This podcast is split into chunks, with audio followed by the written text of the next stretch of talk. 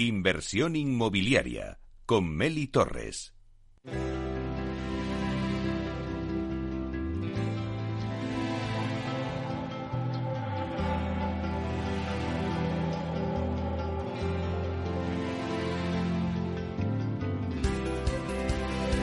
Bueno, pues hoy la entrevista de la semana se la dedicamos a Acerta, que tras 21 años de experiencia a nivel nacional e internacional se ha consolidado en el mercado como una compañía referente de servicios de consultoría inmobiliaria y de construcción.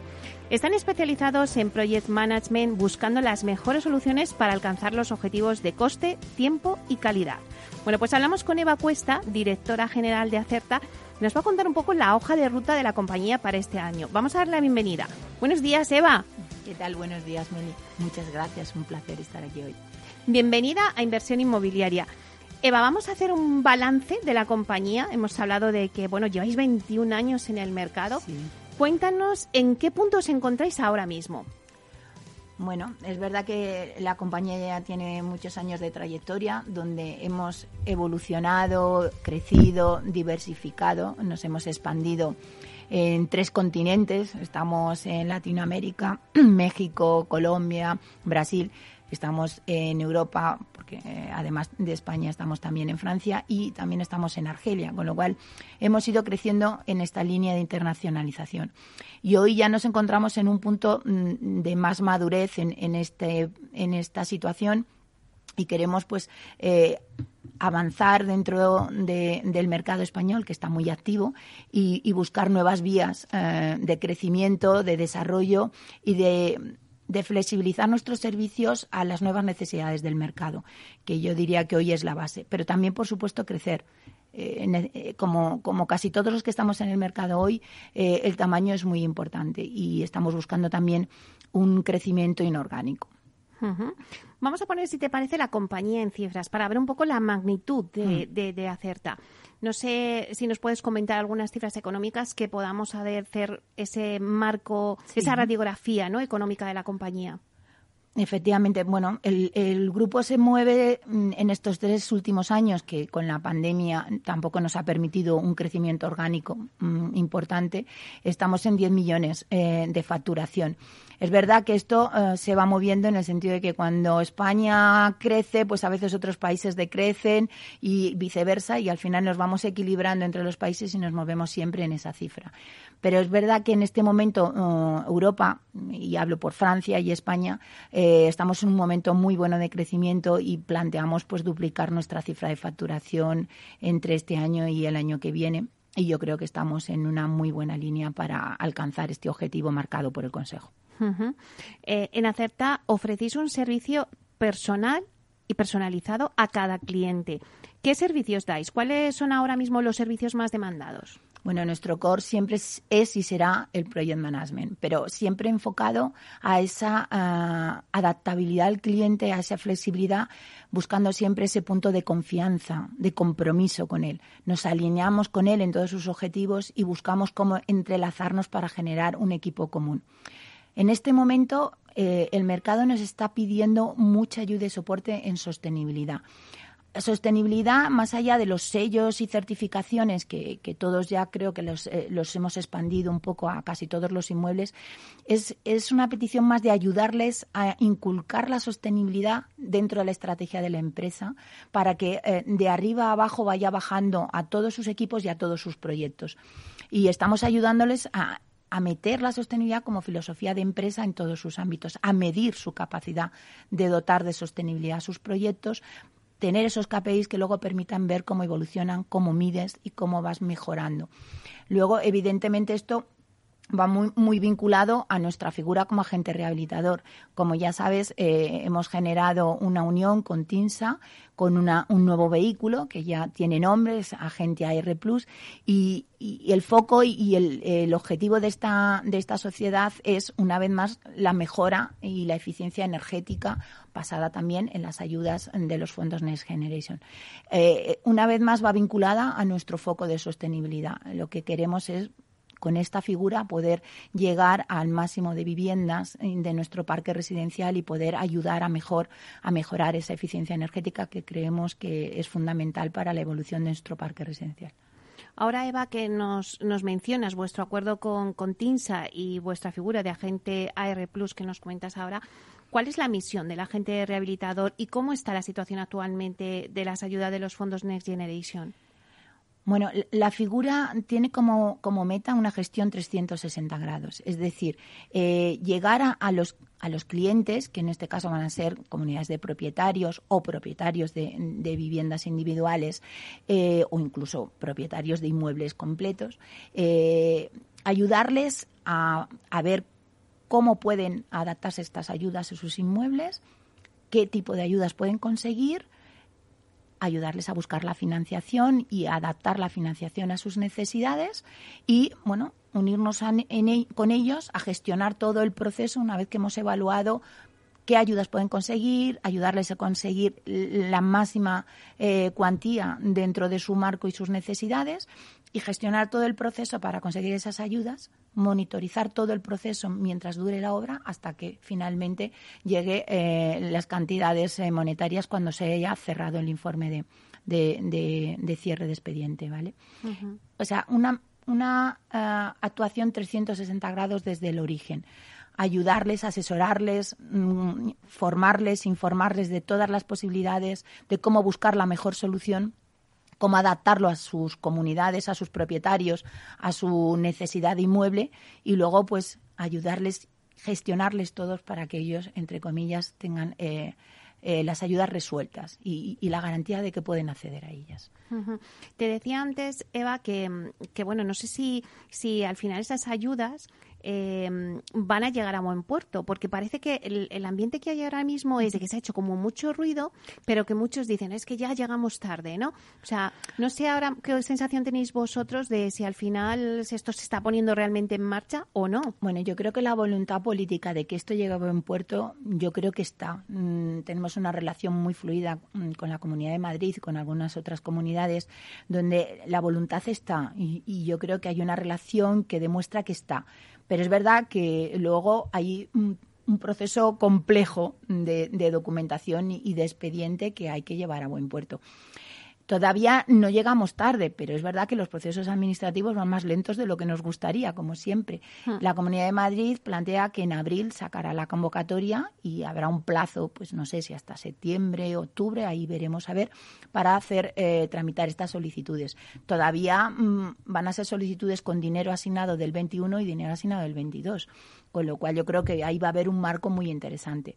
Por otro lado, eh, nosotros estamos muy focalizados a edificios, pero los barrios están mucho más activos y nos consta que muchos de los ayuntamientos ya han tramitado sus solicitudes a la comunidad y que probablemente eso salga antes que, las convocatorias de edificios.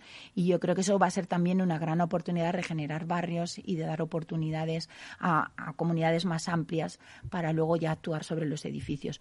Entonces, yo creo que va en curso, que, que va bien, pero que va más lento de lo que a todos nos gustaría, ¿no?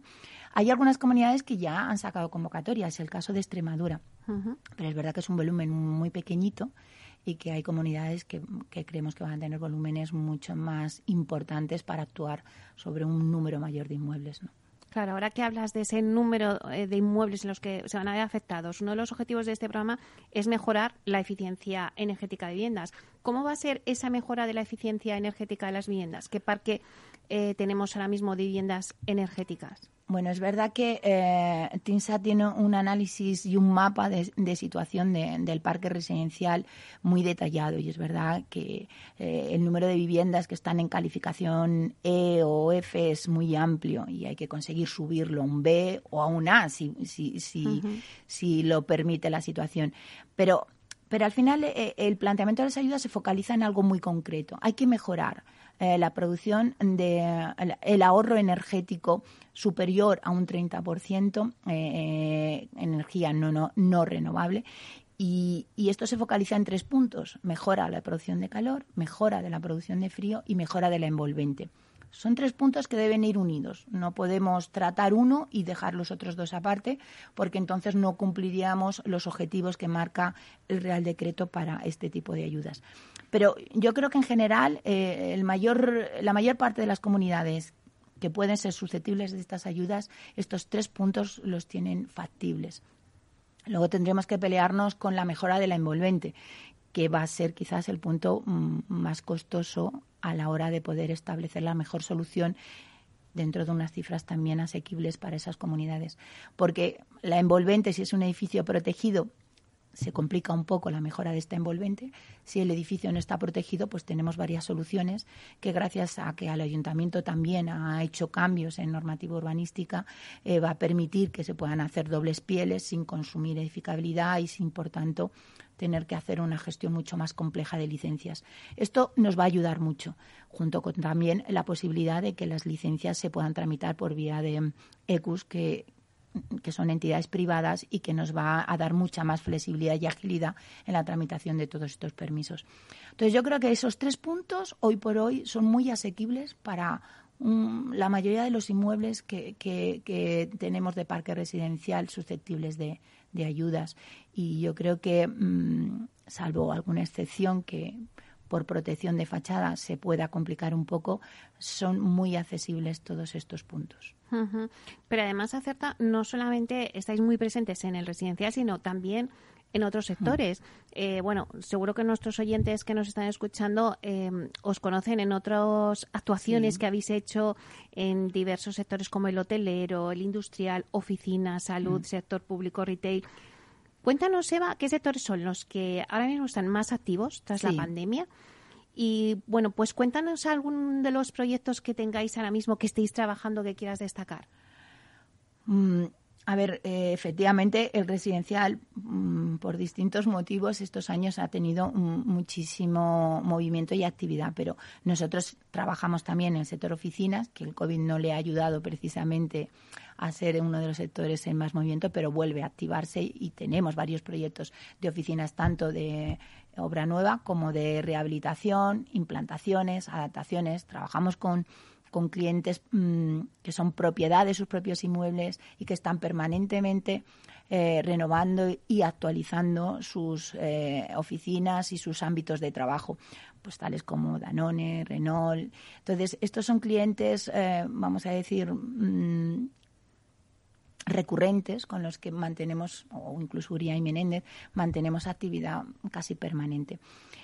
Pero en retail estamos muy activos en este momento Mm, tanto con estudiando proyectos de obra nueva, que hay algunos proyectos muy, muy interesantes en el mercado, con filosofías de, de, ocio y de comercial, yo creo que nuevas, muy interesantes, generando una visión nueva de, de lo que representa hoy un centro comercial, puesto que creo que es un sector que está en cambio, necesita renovarse permanentemente y estamos estudiando dos proyectos inmensos, muy interesantes y evolucionando con los clientes.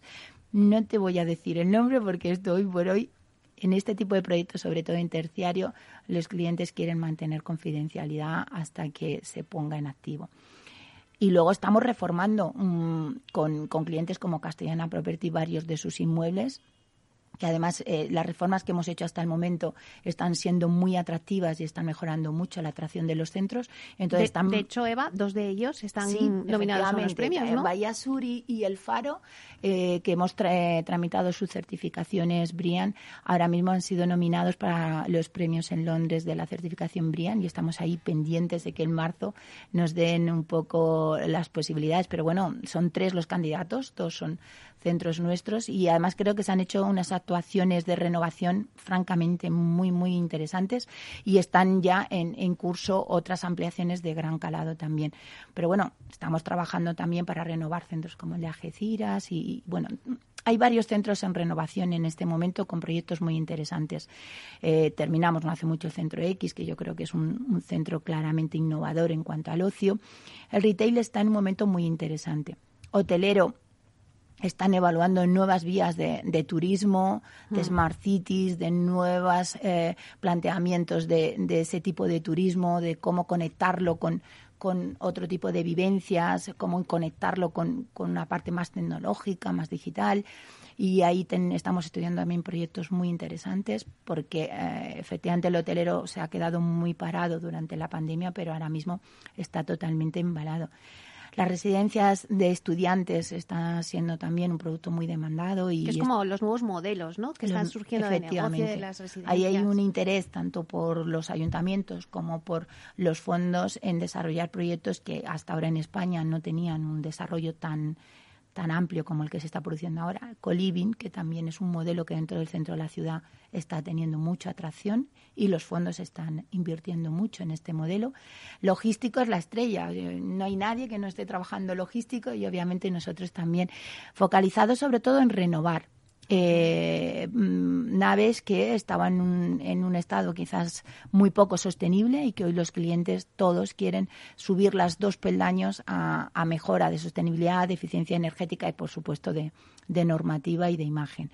Y seguro que me dejo sectores, porque al final, ah, Bulturren, por supuesto el, sector estrella, digamos. Eh, pero este al final es residencial, nos guste o no, ¿vale? Eh, para nosotros cambia un poquito, porque es verdad que el enfoque de la vivienda debe ser distinto, no es lo mismo gestionar esa vivienda que vender esa vivienda. Por lo tanto, deben de tener unos matices y, y unos diseños un poco diferenciales. Pero en toda su producción no varía mucho el servicio que podemos dar a una vivienda de compraventa y, estamos muy atareados, francamente. La verdad es que sí. Yo creo que la pandemia pues ha traído esos nuevos modelos de negocio, esas nuevas formas de con el retail, como me estabas hablando, de mm. renovar todo el parque. Eh, haces mucho hincapié en el punto de la sostenibilidad. Yo creo que si tuviéramos que dar las claves al mm. inversor, eh, ¿qué busca ahora mismo eh, invertir en este sector? ¿Dónde estarían? En la sostenibilidad, claramente, has puesto el foco. Sí, yo creo que mm, la sostenibilidad se ha convertido en un eje primordial para cualquier empresa porque todas ellas están sostenidas por fondos y esto hoy eh, ya no es solamente una cuestión de imagen como era hasta hace poco. Hoy yo creo que efectivamente se ha interiorizado como un valor que se tiene que trasladar eh, dentro de la empresa, desde, desde eh, la estrategia inicial y trasladarlo a sus equipos y convertirlo en una filosofía de trabajo y una cultura de empresa.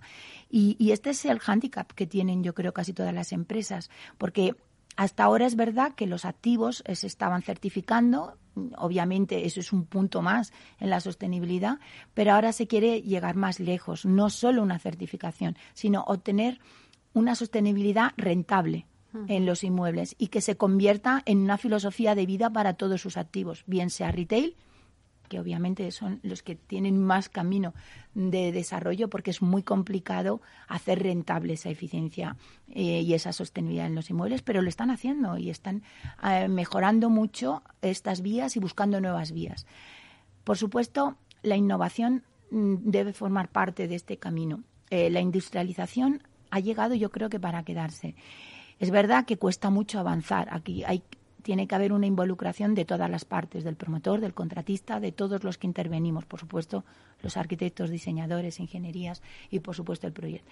Todos tenemos que unirnos en una meta común y empujarlo, porque tenemos un mercado complicado, con una mano de obra escasa, que hay que mejorar, hay que hacerla más profesional y con un mercado de stock de materiales también en un momento crítico. Complicado, sí. Todo esto nos lleva a que efectivamente la industrialización es una vía en la que hay que avanzar para conseguir un equilibrio eh, en este punto de escasez de mano de obra y de profesionalidad del sector. Entonces, yo creo que todos los promotores están intentando avanzar poquito a poco, en la medida en que el mercado lo permite, para conseguir que esta sea una vía totalmente factible a incorporar en la media de nuestros proyectos. O sea, que podríamos resumir que esas claves serían basadas en la sostenibilidad, la innovación, la industrialización. Eh, pero ¿cuál sería la, cuál va a ser la hoja de ruta de, de Acerta para este año 2022? ¿Dónde vais a poner vosotros el foco? Pues yo, sin discusión, diría que en la sostenibilidad, sin, sin perder de vista colateralmente todo lo demás, porque creo que complementa la sostenibilidad.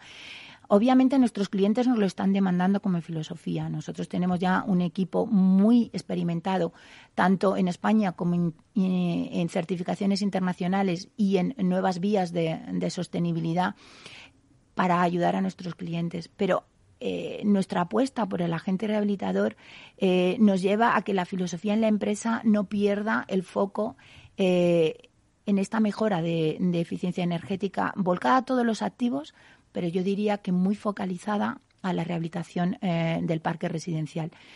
Entonces, mm, abrir esta área de negocio del agente rehabilitador nos condiciona a que focalicemos nuestro objetivo y nuestra meta en esta línea, porque, porque conlleva mm, un trabajo en equipo de muchas áreas para llegar a que esto funcione efectivamente y a conseguir trasladar a todos los propietarios y comunidades de propietarios de, residencial, trasladar mm, las ventajas y, las y la gran oportunidad que representa hoy estas ayudas y que creo que debemos aprovechar sin discusión.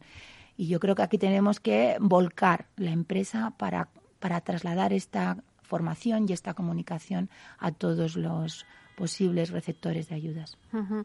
Eva, ya que te tengo aquí, ya quedan pocos minutos para cerrar la entrevista, pero sí que me gustaría que, hablásemos del sector. Ahora mismo, pues se acaba de aprobar la ley de vivienda y sí que me gusta saber un poco el feeling de cada uno de los que pasáis por, por inversión inmobiliaria, ¿no? Porque al final pues no sé si este tipo de, medidas que se están tomando al final favorecen o no, o, o, tienen algún, van a tener alguna efectividad, ¿no? En el mercado. ¿Qué es lo que opinas tú? Bueno, la ley, como ya sabes, es polémica y, está levantando entre el sector profesional pues eh, muchas esquirlas. Mm, hay un debate muy abierto eh, sobre cómo va a afectar, sobre todo al Buiturren, que yo diría que es mm. un área que en España estaba muy poco desarrollada hasta el momento. El alquiler en este país era atomizado y muy poco profesional. Yo creo que necesitábamos profesionalizar este sector y en el momento en el que parece que los fondos veían una buena oportunidad de empezar a, invertir y a profesionalizar el sector, pues la ley quizás eh, ha levantado muchas dudas o incertidumbres, pero que por otro lado creo que de alguna manera se están también intentando normalizar un poquito y, hacerlas convivientes con, con sus planes de negocio, porque de hecho el Buiturren está en un momento eh, muy caliente y se están desarrollando muchísimos proyectos focalizados a, esta gestión patrimonial. Con lo cual creo que poco a poco iremos digiriendo los cambios y buscando un poco cómo encajarlo con los modelos de negocio y cómo darle viabilidad. Y bueno, y todo el mundo confía en que cada comunidad luego mm, dará marcos diferentes y adaptará esta ley de forma diferente. Entonces, todavía hay muchas incertidumbres de cómo va a actuar cada comunidad y a lo mejor algunas comunidades, pues efectivamente son ahora mismo incertidumbre para ver si se van a desarrollar este tipo de proyectos dentro de ellas, ¿no? Ahí estamos. Eh, en este punto, Madrid está en un momento hipercaliente. Eh, Eva, vosotros que tratáis con tantos fondos de inversión, eh, ¿los fondos siguen interesados en invertir en el sector inmobiliario en España? Bueno, yo creo que este año, o sea, el año pasado todos esperábamos una reactivación un poco más acelerada, vamos a decirlo así. Y al final fue un año donde yo creo que la incertidumbre se mantuvo todavía y fue, yo diría que un poco plano. Pero yo este año diría que ya todo el mundo ha decidido que, que con pandemia o sin pandemia hay que tirar hacia adelante y que hay que poner en marcha proyectos. Entonces, mm, yo creo que los fondos en este momento en España están en un momento mm, muy, muy eh, bueno de, querer invertir y de querer desarrollar eh, en el real estate. Bueno, pues nos quedamos con ese mensaje positivo de que están ahí eh, poniendo el foco en el sector inmobiliario español. Muchísimas gracias, Eva Cuesta, directora general de Acerta. Muchísimas gracias, Eva. Muchas gracias a ti, Meli. Un placer. Hasta pronto. Hasta pronto.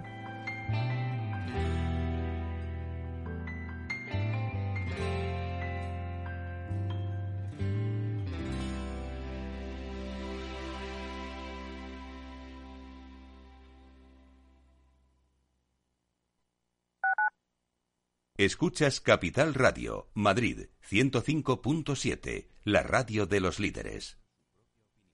Gráficas Naciones. Más de 50 años de experiencia en el sector de las artes gráficas. Apostamos por la última tecnología tanto en impresión offset como en digital y gran formato. Realizamos todo tipo de impresión. Tarjetas de visita, folletos, libros, vinilos, decoración y montaje de stands. Más información en el 91 629 2145 o en gráficasnaciones.es.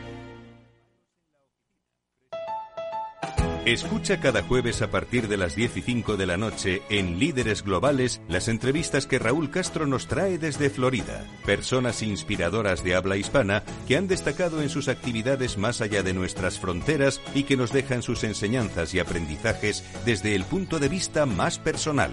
Líderes Globales con Raúl Castro en Capital Radio.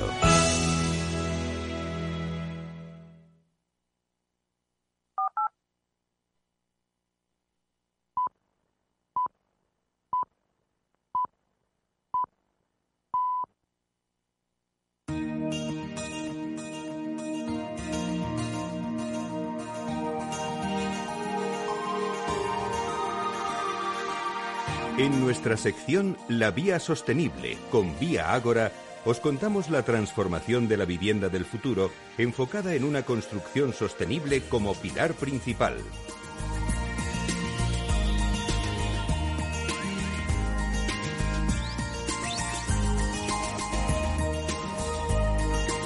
Bueno, pues ahora en nuestra sección La Vía Sostenible vamos a hablar del papel de la mujer en los puestos directivos. El sector inmobiliario siempre ha estado protagonizado por hombres. No obstante, durante los últimos años la tendencia ha cambiado y las mujeres han ido ganando terreno, siendo muchas las empresas del inmobiliario que tienen en sus directivas mayoritariamente a mujeres. Bueno, pues un ejemplo de ello es Vía Agora y para hablarnos de todo ello vamos a hablar con Marta López Fando, que es directora jurídica de Vía Agora. Vamos a darle la bienvenida. Buenos días, Marta. Buenos días, Meli. Un placer eh, acompañaros hoy en este ratito para hablar de un tema tan interesante. Ya lo creo, Marta.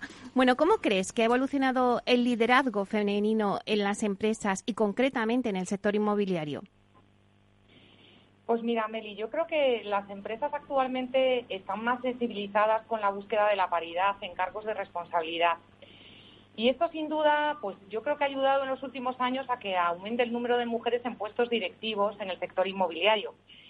Existen grandes directivas que muchas veces en la sombra pues están moviendo el mercado hacia una mayor profesionalización. No obstante, considero que, al igual que en otros sectores profesionales, conciliar la vida profesional pues, ha sido un freno para que las mujeres alcancen los puestos directivos. Tenemos que seguir trabajando la corresponsabilidad personal y profesional para lograr el equilibrio que permita ir eliminando poco a poco esta dificultad. Claro que sí. Y Marta, ¿crees que sigue existiendo ese techo de cristal en el tejido empresarial? Pues mira, Meli, yo creo que hay sectores que todavía presentan barreras de entrada para la mujer. Las empresas tienen que creer en la igualdad y en la diversidad y deben potenciarse esos valores. Se tienen que eliminar esos horarios eternos e improductivos y abogar por unos horarios ajustados y flexibles. Creo que los modelos eficientes de trabajo enfocados a resultados son el éxito al que tenemos que tender. Dentro de los equipos también hay que potenciar los valores de igualdad y de diversidad. Creo que es un trabajo de todos, que beneficia a las empresas, que beneficie a la economía en su conjunto. Tenemos que fomentar ese cambio con las nuevas generaciones y la maternidad tiene que ser algo natural, no un obstáculo insalvable para el desarrollo profesional de la mujer. Tenemos que suprimir una creencia que todavía está implantada en algunas empresas. Pues eh, una carrera profesional de alto nivel eh, no implica estar disponible para trabajar siempre y en todo lugar. Hay tiempo para todo. Pasa que lo importante y lo difícil, lo complicado, es lograr el equilibrio y demostrar que con un modelo eficiente queda tiempo también para lo personal. Claro, Marta, cuando hablamos de diversidad y liderazgo inclusivo nos referimos a dos ámbitos que no se pueden separar. ¿Qué ventajas crees que tiene este modelo de liderazgo en el mundo actual? Pues mira, Meli, yo creo que gracias al liderazgo inclusivo se aprecia el valor que aportan las diferencias. Se enfatiza y se fomenta la suma de partes individuales para lograr el todo. Yo creo que esto redunda y afianza el sentido de pertenencia de los integrantes del equipo y una mayor retención del talento. Y cómo no, yo creo que el reconocimiento de los valores y la cultura empresarial como propios. Creo también que se promueve la innovación, la flexibilidad, la mayor adaptación al cambio la creatividad, porque permite que los integrantes del equipo eh, mm, no permite, no permite que los integrantes del equipo se afinquen en sus respectivas áreas de confort, ¿no? Y, que caigan en un pensamiento de grupo homogéneo y unidireccional. Yo creo que formamos parte eh, de un mundo laboral que cada vez está más globalizado donde lo singular y la diferenciación cobra una gran relevancia al generar incluso, pues yo creo que una clara ventaja competitiva. Y esta diversidad se enmarca dentro de la sostenibilidad social de una compañía. Este es el tipo de liderazgo que existe en vuestra compañía, en Vía Ágora. Pues mira, eh, en Vía Ágora el 67% de las empleadas eh, somos mujeres y en los puestos directivos la cifra eh, asciende un poquito, al 71%. Yo creo que en Vía Ágora las mujeres jugamos un papel muy destacable, tenemos una visión integradora y muy práctica de las cosas, tenemos esa capacidad innata, yo creo, ¿no? Que, muchas veces los hombres nos, nos dicen, ¿no? De hacer varias cosas a la vez somos muy previsoras, también hay hombres previsores, pero, pero, pero creo que eh, hay un don ahí especial y somos capaces de anticiparnos a los acontecimientos. Mm, yo considero que Viagora es un ejemplo de implantación de diversidad y liderazgo inclusivo, donde se prima la valía profesional, con independencia del género. Nuestra cultura empresarial inclusiva ayuda a aumentar la productividad, yo creo que mejora los resultados, atrae el talento y, más importante, lo retiene y claramente contribuye a mejorar la reputación de la compañía. Eh, la experta en diversidad e inclusión, Berna Myers, describe de una manera muy sencilla ambos términos. Dice así, diversidad es que te inviten a una fiesta, pero la verdadera inclusión es que te saquen a bailar.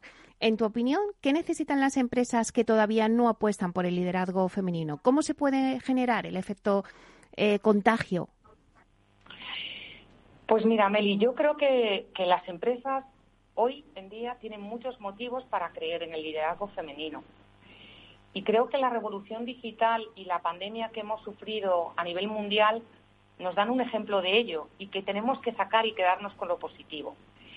Y las medidas que, creo que se pueden implantar para, convencer a esas empresas que todavía eh, no han implantado definitivamente estos modelos pues son entre todos, eh, eh, algunas de ellas son, eh, por ejemplo, reforzar la preparación de la mujer para eliminar pues esos sesgos de género y romper ese techo de cristal que todavía existe, ¿no? yo creo que modelos de formación tendentes a eliminar esos sesgos inconscientes que tenemos alrededor es, es, importante llevarlo a cabo. también pues potenciar programas de diversidad e inclusión para eliminar la brecha salarial que pueda existir todavía entre hombres y mujeres en algunas compañías, fomentar la riqueza que provoca la diversidad y, contemos con todos y cada uno de los empleados en las organizaciones para hacerles sentir parte del equipo, ¿no? Conservando nuestra identidad y los valores que nos convierten en únicos como, como, como seres humanos, ¿no? Eh, creo que hay que convencer a las compañías de, un modelo de trabajo enfocado a resultados. Eh, creo que no es la cantidad de horas, sino la calidad de las que dedicamos al desarrollo de nuestras obligaciones profesionales la que hay que trabajar y a la que hay que enfocarse. Eh, si, todas estas medidas eh, voluntarias y, bajo el convencimiento y bajo la creencia de que funcionan no, no operan, ya nos quedaría otra alternativa que es eh, las medidas legislativas desde la Administración e imponer el obligado cumplimiento ¿no? a aquellas empresas que todavía puedan ser reticentes a, ello y que se animen a sumarse. ¿no?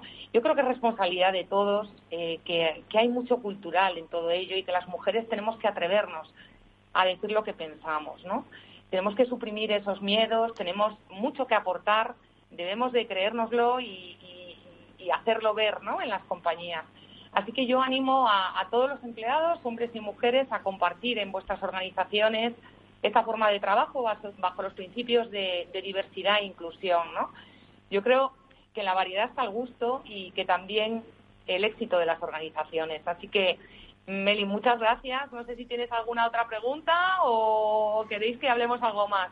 Bueno, pues yo creo que ha quedado muy claro y la verdad es que mm, os felicito porque me ha gustado mucho la cifra que has dado, Marta, de que en Vía ahora el 67% de los empleados son mujeres y en los puestos directivos la cifra asciende a un 71%. Así que felicidades. Eh, muchísimas gracias por traernos este tema porque, Marta, nos hemos eh, adelantado un poco al mes de la mujer, ¿no? De, de marzo, con, con ese día, el 8 de marzo. Así que, pues encantada de que hayamos hablado de ello. Muchísimas gracias, Marta López Fando, directora jurídica de Vía Agora. Muchas gracias a ti. Hasta pronto.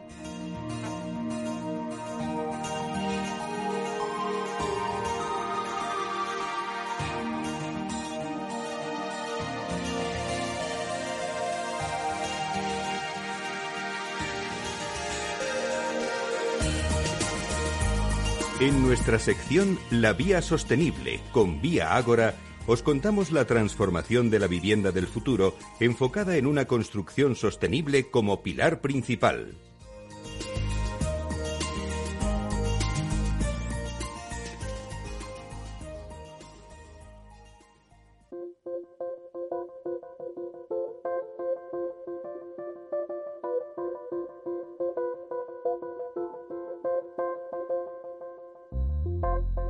Inmobiliaria y PropTech con Urbanitae, un espacio donde descubriremos las nuevas claves financieras que están cambiando el sector inmobiliario gracias a la transformación digital.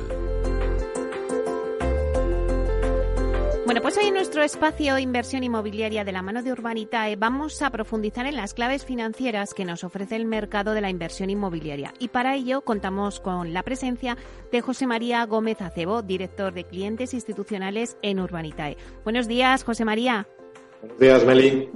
Bueno, eh, bienvenido una vez más a nuestro programa Inversión Inmobiliaria, pero mm, mira, te voy a mm, hacer un análisis, José María. Parece que el pequeño inversor ha vuelto a despertar su interés por la vivienda en busca de una buena rentabilidad y con Valencia, Zaragoza, Madrid y Barcelona como enclaves favoritos para adquirir inmuebles destinados a la inversión. Hoy también conocíamos la cifra de los datos de, de compraventa de viviendas por los, por los eh, notarios y la verdad es que eh, se ha realizado una cifra eh, muy buena. Hemos conseguido eh, más de 667.000 viviendas. Se ha incrementado un 38%. O sea que la vivienda es el foco donde los inversores también han puesto han puesto todo sus, sus, eh, su dinero.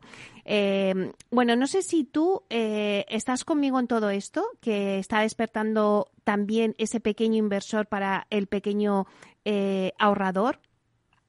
Pues sí, la verdad es que sí que estoy contigo. Es, yo además destacaría de, destacaría de ese informe que a pesar de las nuevas regulaciones, que es la, como la famosa ley de vivienda, que están introduciendo incertidumbre en el sector, casi la cuarta parte de las viviendas de segunda mano que se adquirieron en 2021 iban destinadas a inversión. En concreto fue un 23% y el año anterior había sido solo un 19%. Aquí estos pequeños inversores lo que están optando es por comprar pisos pequeños de 40, 60 metros cuadrados, consiguen descuentos de hasta un 12%, porque tienen una capacidad para decidir rápido y pagar al contado, cosa que los inversores profesionales no la tienen. Son, eh, de acuerdo al análisis que hacíamos de perfil sociodemográfico de autónomos de 45, 50 años, con estudios universitarios, que compran, como tú decías, en grandes ciudades como Valencia, Madrid, Barcelona o Zaragoza a diferencia de los inversores más grandes que prefieren comprar edificios completos y optimizarlos desde su diseño, en lo que es el famoso movimiento de Build to Rent. Hmm. Y la rentabilidad de estas inversiones, la verdad es que se ha reducido. La, bruta está por debajo del 7% anual, pero es que si lo, se percibe como una inversión muy segura, es decir, siempre hay un mercado para una vivienda. Y si lo comparamos con activos considerados de mínimo riesgo, como podrían ser los bonos del Estado, la rentabilidad, por supuesto, es claramente superior. ¿no? Yo lo que haría, como tomaría como conclusión, es que el sector de la vivienda sigue fuerte y que el hecho de que los costes de fabricación en obra nueva estén subiendo puede acabar afectando por contagio también a la vivienda usada.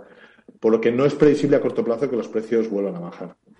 Claro, estas son las conclusiones que sacamos del estudio que estamos comentando, que es un estudio elaborado sobre el mercado de la vivienda, elaborado por la Universidad Pompeu Fabra y el Grupo Tecnocasa. Pero vamos a hablar de otro informe, José María. Otro informe que confirma que las economías europeas han comenzado ya a recuperarse después de la pandemia y que hay un claro repunte en la confianza entre los líderes de la industria inmobiliaria. Hablamos del estudio sobre tendencias emergentes en inmobiliario que ha sido elaborado por PricewaterhouseCoopers y Urban Land Institute y está basado en entrevistas a casi 900 actores del sector en Europea. Eh, mi pregunta que te hago es que efectivamente crees que hay una mayor confianza entre las empresas o inversores del sector inmobiliario. Pues parece ser que sí, eso, eso por lo menos es lo que nos está diciendo el estudio. Parece que la confianza de los inversores ya está, está a niveles pre-pandemia y estamos con niveles de inversión similares a las de los máximos que se alcanzaron en 2014. Y por tanto, lo que se ve es que la recuperación se confirma. Como además tenemos una política monetaria laxa y expansiva, hay mucho dinero en el mercado, mucho dinero en circulación y muchas ganas e interés en invertir. El contrapeso quizás son las amenazas que vienen de una mayor inflación y la posible subida de tipos, aunque nosotros no creemos que vaya a ser una subida tan relevante, porque básicamente los estados están tan endeudados que no podrían asumir una carga del servicio a la deuda con tipos por encima de lo que están ahora o muy por encima de lo que están ahora.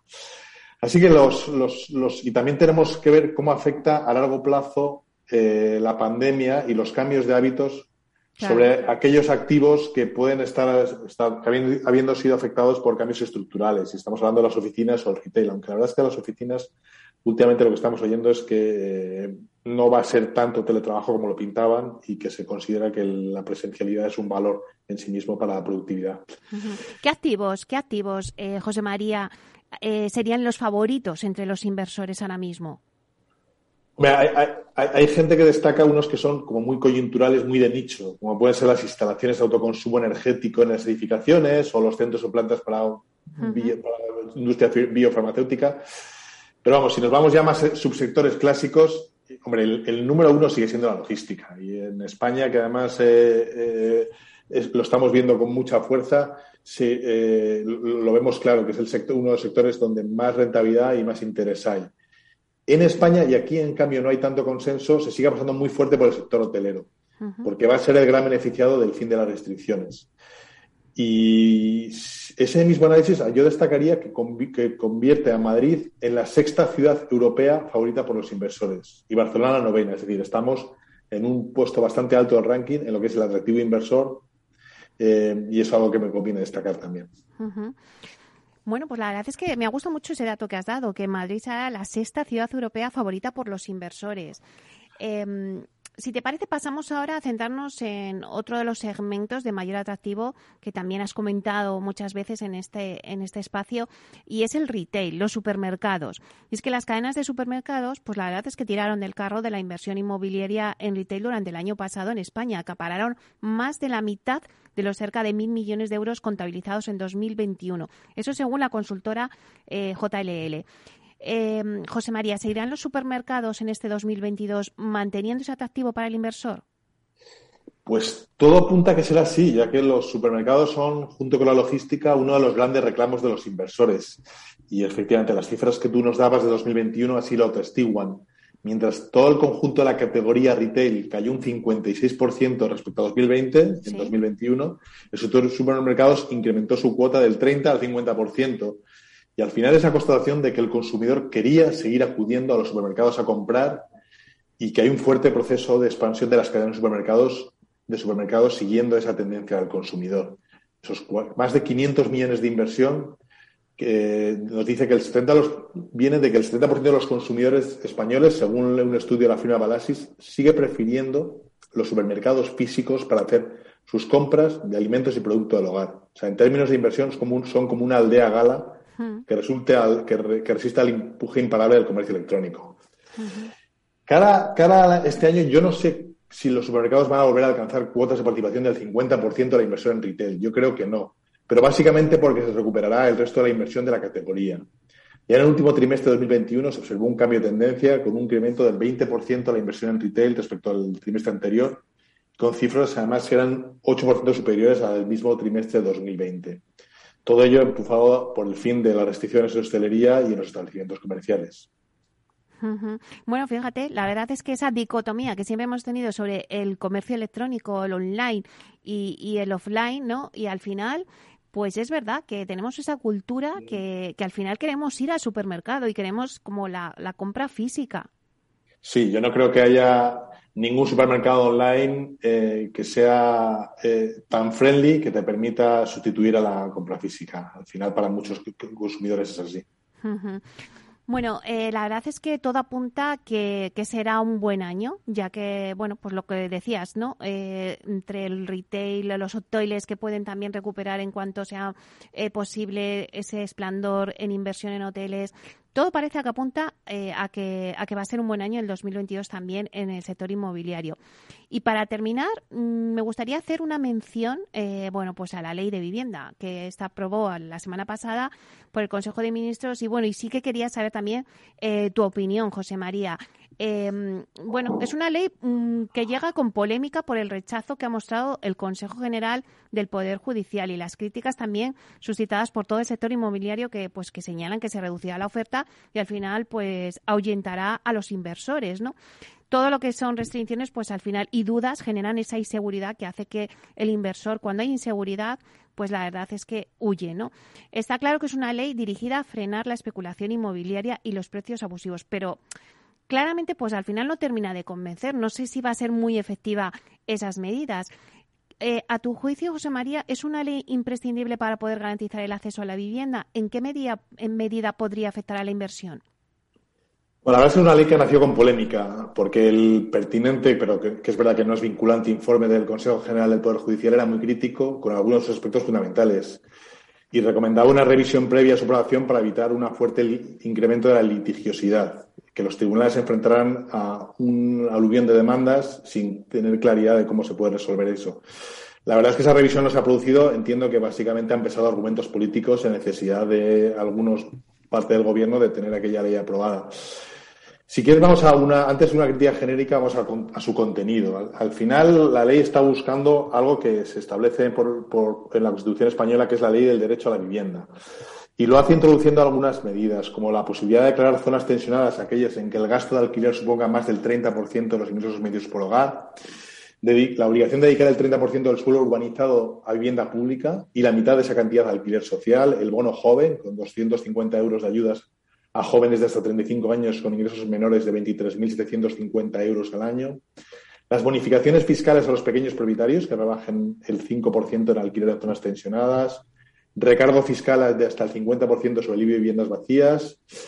Un régimen más restrictivo y penalizador para los grandes propietarios y alargamiento de los plazos de desahucio. Todo esto ha, generado muchísimas críticas a la ley, que es verdad que nace con objetivos que podrían ser encomiables, pero puede estar equivocando las soluciones o proponerlas en, ámbitos en que la Administración central realmente no tiene competencias.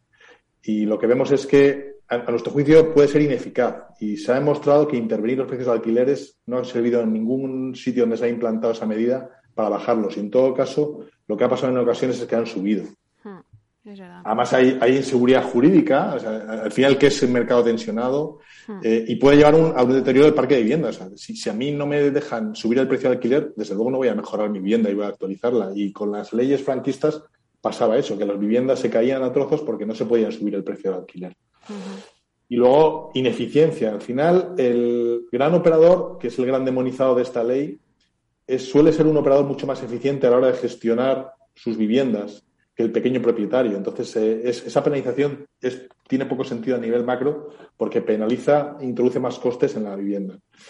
Si pensamos lo que pasa en Barcelona, eh, que es un modelo de donde salen buena parte de las medidas, un laboratorio donde salen parte de las medidas se aplican aquí, los resultados han sido los contrarios de los que se buscaban. Y en Barcelona ocurre cosas, como hoy nos comentaban, un, un promotor que después de haber considerado conseguido la licencia para su proyecto, haberlo prevendido, haber desarrollado todo el trabajo, el ayuntamiento ha ejercido su opción de expropiación y de quedarse con, ese, con esa promoción, lo cual es, eh, desde el punto de vista del libre mercado bastante sangrante. Nosotros pensamos que al final el mercado lo que adolece es de falta de oferta y que si las trabas, a las trabas que nos encontramos cada día, las trabas urbanísticas, se penaliza la inversión, lejos de arreglarse el problema se va a agravar. Y bueno, al final, si quieres por, concluir, yo creo que al final, como esto está en buena parte en manos de las comunidades autónomas, habrá algunas, como la Comunidad de Madrid, que han dicho que van a defender a los propietarios frente al intervencionismo de la ley.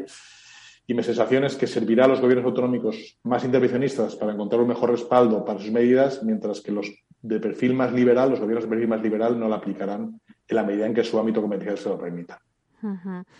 Bueno, pues lo dejamos ahí. Vamos a, ver muchas noticias hasta que veamos un poco cómo evoluciona todo esto sobre la ley de la vivienda. Así que la seguiremos comentando contigo, José María. Muchísimas gracias por estar aquí, José María García, José María Gómez Acebo, perdona, José María Gómez Acebo, director de clientes institucionales en Urbanitay. Muchas gracias. Gracias a vosotros. Hasta luego. Hasta pronto.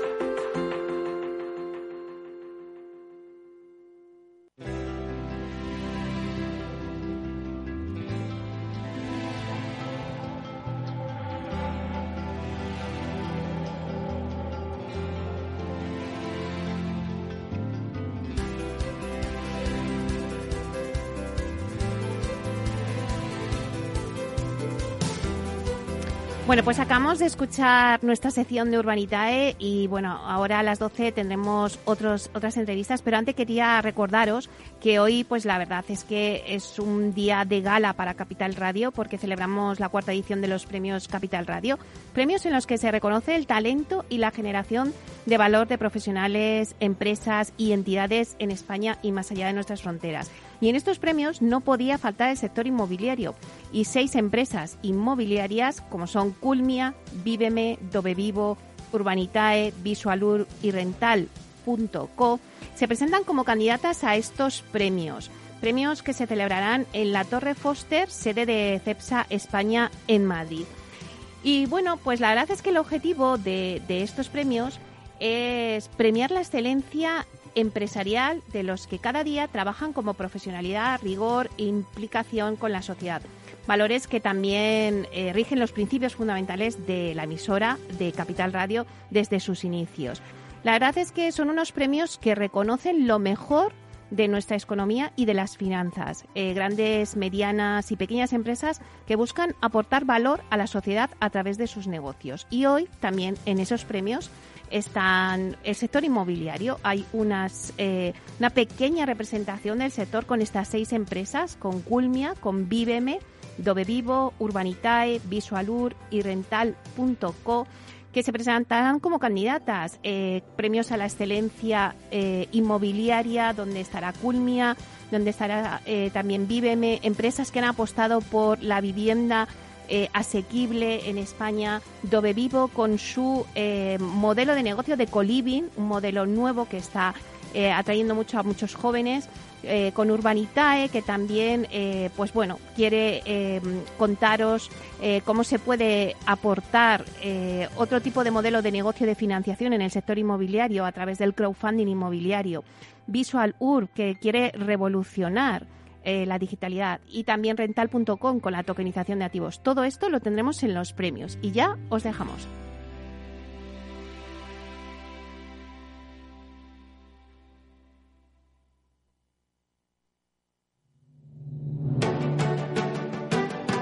Una piscina infinita, una terraza con vistas, un gran salón para invitar a la familia o todo a la vez.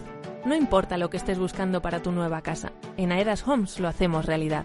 Entra en aedashomes.com y sal de la fila de los que sueñan. Aedas Homes, tu casa, por fin. Ser una empresa Red Infinity es disfrutar de la mejor conexión de fibra, es tener voz y datos ilimitados, es contar con centralita virtual para no fallar nunca. Porque nada puede parar tu empresa, con Red Infinity disfruta de todo eso y mucho más, ahora con un 30% de descuento. Llama gratis al 1500. Vodafone Business, Together We Can. Al mal tiempo, mala helada. El cambio climático lo ha cambiado todo y los riesgos son más y más imprevistos, como las lluvias, las heladas o el pedrisco. Por eso necesitas un buen seguro agrario que garantice tu tranquilidad. Y ahora es el momento de contratar tu seguro de frutales. Agroseguro. Trabaja sobre seguro. Tu radio en Madrid 105.7, Capital Radio. Memorízalo en tu coche.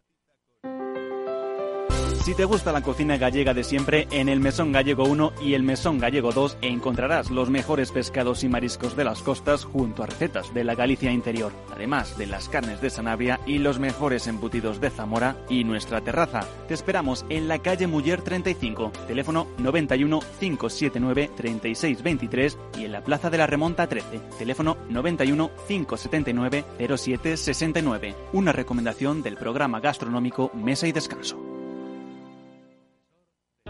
Capital Radio existe para ayudar a las personas a formarse y conocer la verdad de la economía.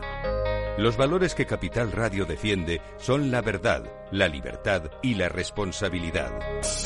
Capital Radio es una empresa independiente que no se identifica con ideologías políticas. Capital Radio está aquí para ayudar a las empresas a comunicar cómo crean valor. Capital Radio apuesta por empresas sostenibles, transparentes y comprometidas con la sociedad. ¿Y tú? ¿También quieres trabajar por un mundo mejor? Aquí tienes tu sintonía. Capital Radio, con la gente que aporta y no se aparta.